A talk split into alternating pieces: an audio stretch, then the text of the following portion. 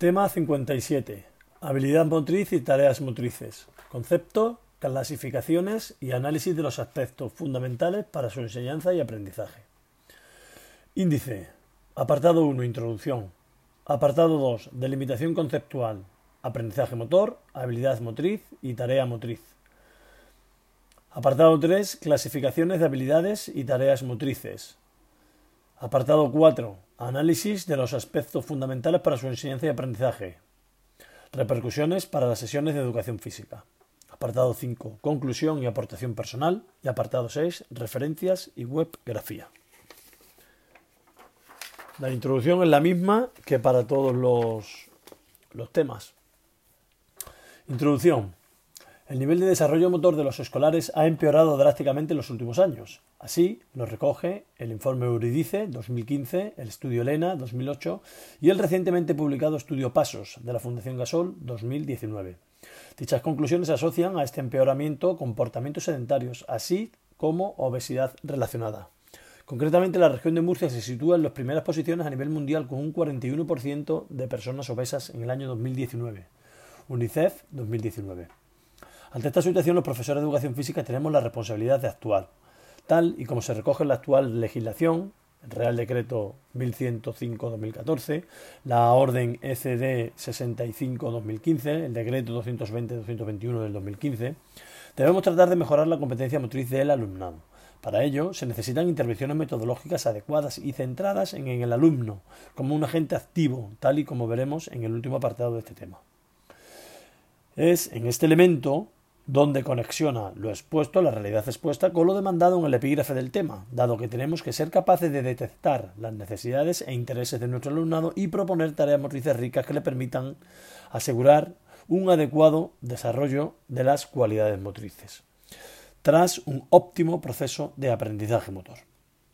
Por último, los actuales enfoques neuropedagógicos vinculan un aumento del rendimiento cognitivo con un mayor nivel de rendimiento motor y de actividad física, aumentando más si cabe la relevancia de este tema, que a continuación analizo.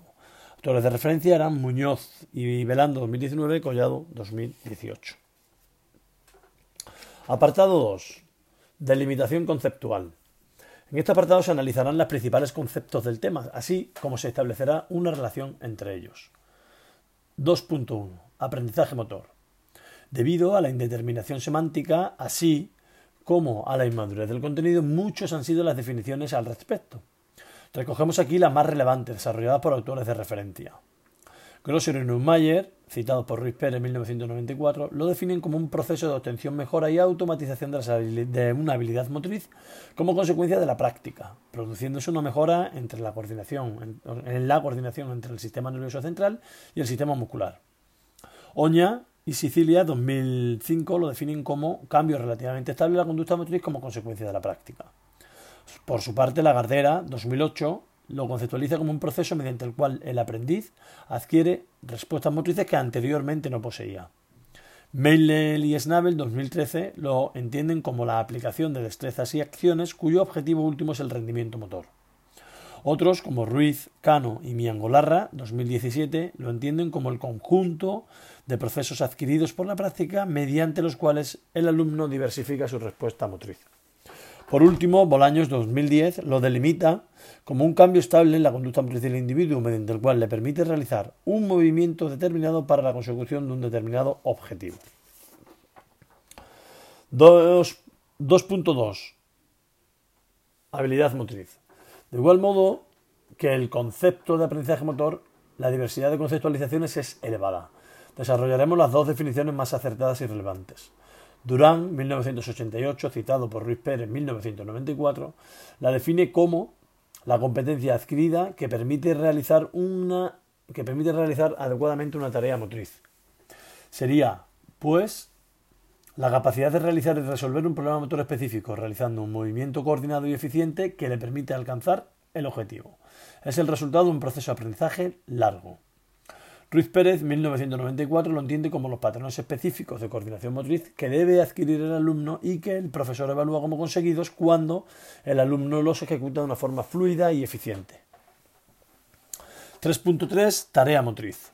Oña Sicilia 2005 lo identifica como el conjunto eficazmente organizado de condiciones materiales y de obligaciones que deben que definen un objetivo para la consecución del cual el alumno debe realizar determinadas conductas motrices.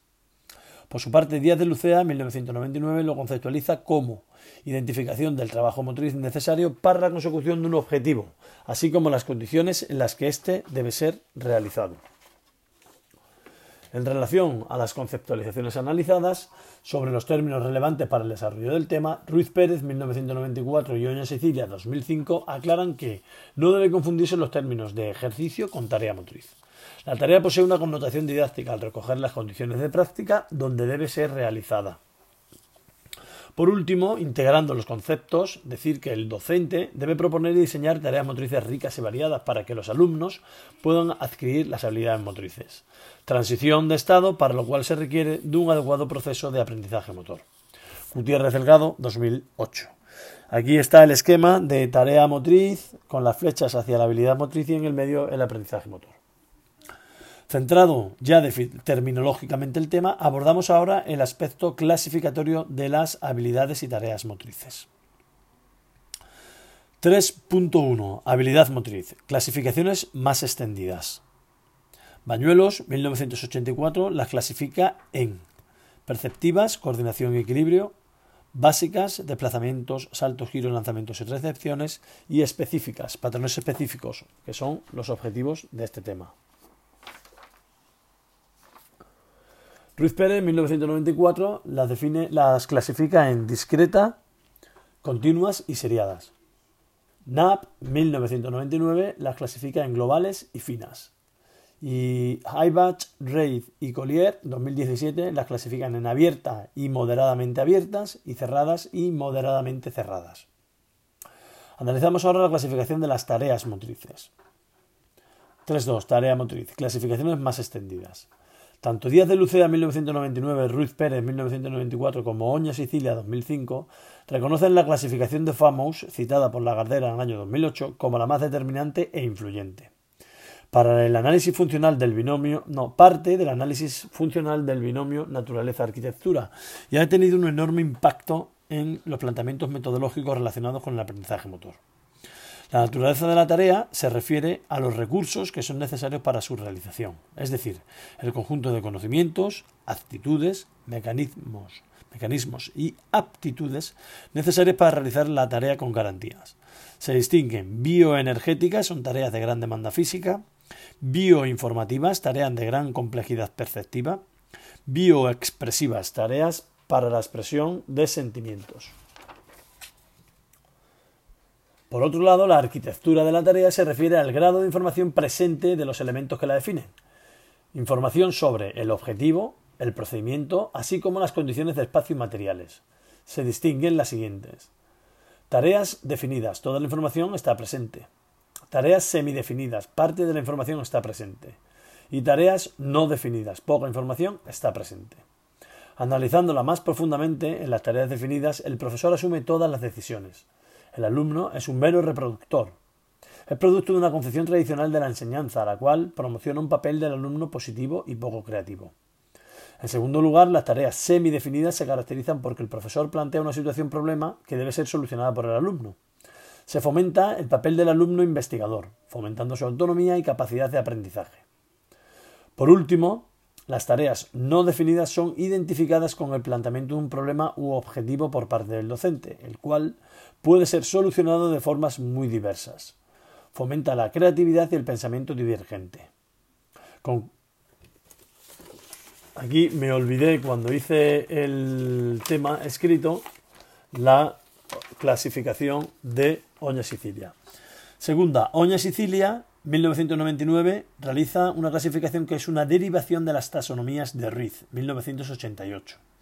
Locomoción sobre superficie o agua, manipulación de objetos, proyección de objetos, atrape de objetos y orientación y atrape de la postura. Por último, la clasificación que muy aceptada y con gran eh, bueno, eh, expansión, así como también aboga la propia legislación, es en base al grado de dificultad y complejidad de los mecanismos que eh, regulan la ejecución motriz. Em, vale, bueno, pues en, en base a esos mecanismos nos adentraremos en el análisis del siguiente apartado del tema.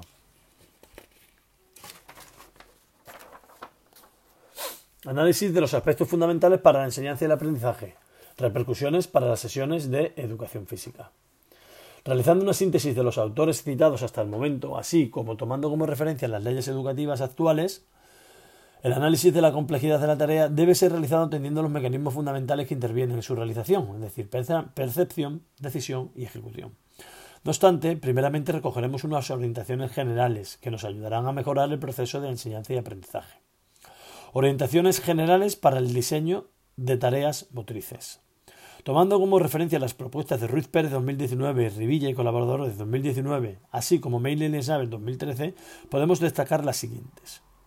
Son las nueve que vienen en estas recomendaciones. Una, detectar el nivel de experiencia y conocimientos previos. Para ello se hace indispensable una evaluación inicial. Dos, diseñar tareas que atiendan a su zona de desarrollo próximo, zona que le permitirá al alumno atender las exigencias de la tarea. Tres, aprendizaje significativo, conexionando la habilidad a aprender con aquello que ya sabe el alumno. Cuatro, proponer metas concretas, sencillas y alcanzables. Cinco, Implicar cognitivamente al alumno mediante el uso de estrategias discursivas interrogativas. 6. Proponer situaciones retadas dado que aumentan el compromiso motivacional de los alumnos. 7. Atender la orientación motivacional de los alumnos, fomentando la orientación a la tarea sobre el ego. 7. Diseñar tareas adaptadas al nivel de competencia motriz de los alumnos. 8. Utilizar el feedback durante todo el proceso. De igual modo, eh, y nueve, bueno, implicar cognitivamente al alumno. De igual modo, Ruiz Pérez, 2019, responsabiliza a los docentes de tener que crear condiciones óptimas de aprendizaje, permitiendo a los alumnos practicar y repetir las habilidades motrices en contextos cambiantes de aparición. En este sentido, distingue la práctica imaginada de la práctica física. Oña Sicilia, 2005, recomienda que ambas se deben dar simultáneamente en la misma sesión. Cano, Martínez y Miangolarra, 2017, distinguen entre práctica variable y de práctica estable.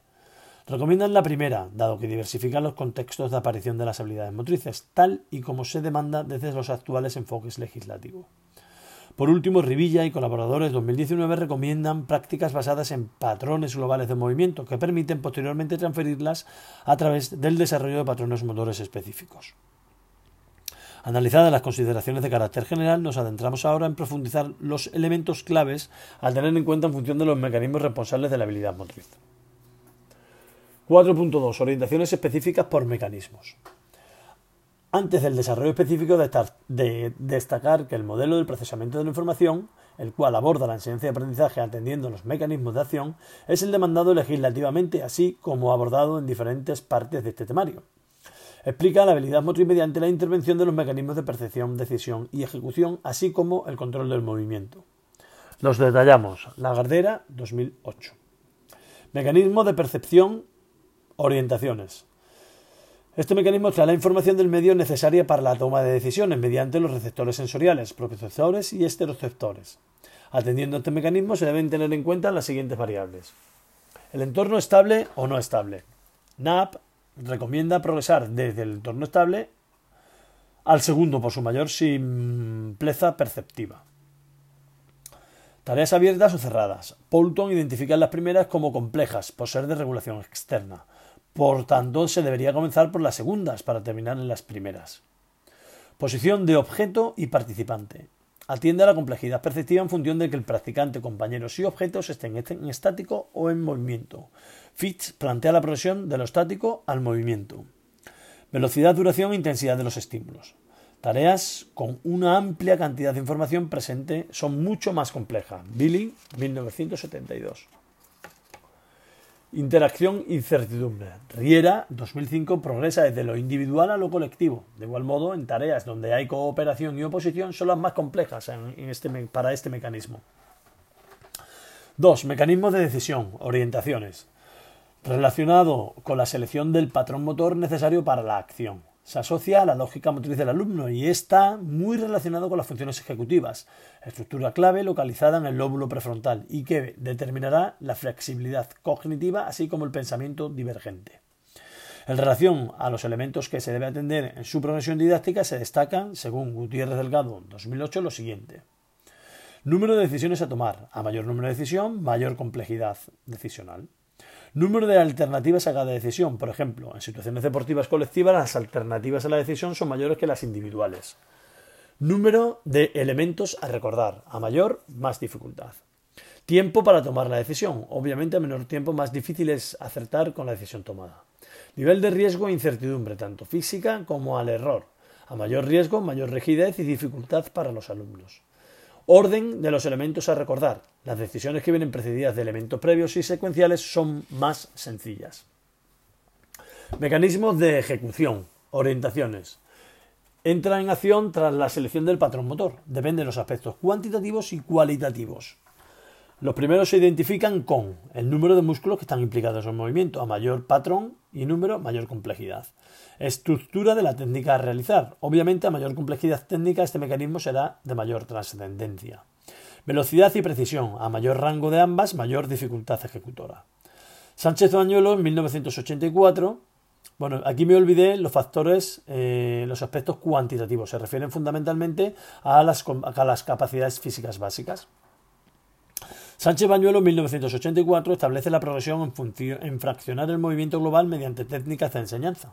No obstante, recomienda siempre no dividir en excesivas partes y contextualizar globalmente la habilidad. En cuanto a las tareas que requieren velocidad y precisión, recomienda progresar desde la velocidad a la precisión. 4. Control del movimiento. Feedbacks. Feedback. Orientaciones. Permite controlar el movimiento tras y durante la realización mediante el conocimiento de la ejecución y el conocimiento de los resultados. Se recomienda ofrecer feedback correctivo tras 10-25 segundos de ejecución. Feedback explicativo, prescriptivo y descriptivo por ser los más eficaces. Atender a los elementos claves de la habilidad. Ir de lo visual a lo verbal. Las demostraciones en las fases iniciales del aprendizaje de la habilidad son de extrema relevancia. Por último, y para concluir este apartado, resaltar que algunos de los modelos pedagógicos actuales, como el modelo comprensivo, proponen como progresión iniciar las fases iniciales atendiendo al mecanismo perceptivo y decisional, para finalizar sobre el mecanismo ejecutorio. Los juegos modificados mediante exageración o representación son un excelente medio para conseguirlo, adoptando tanto materiales como adaptando tanto materiales como número de interacciones para pasar posteriormente a situaciones más complejas que se aproximan a contextos reales de aparición. 5.